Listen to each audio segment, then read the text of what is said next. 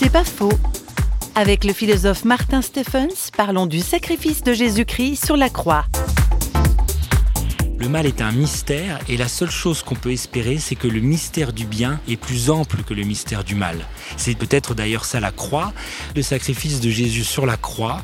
C'est le mal qui se déchaîne sans raison contre un innocent, mais cet innocent-là, c'est Jésus et il est en train de faire de ce mal une déclaration d'amour, c'est-à-dire la preuve que le bien aura le dernier mot. Et je crois que l'Église n'a pas donné un sens au mal en disant, voyez, c'est bien, vous souffrez, c'est tant mieux pour la suite. Elle a donné du sens, c'est-à-dire à, contempler le mystère de la croix.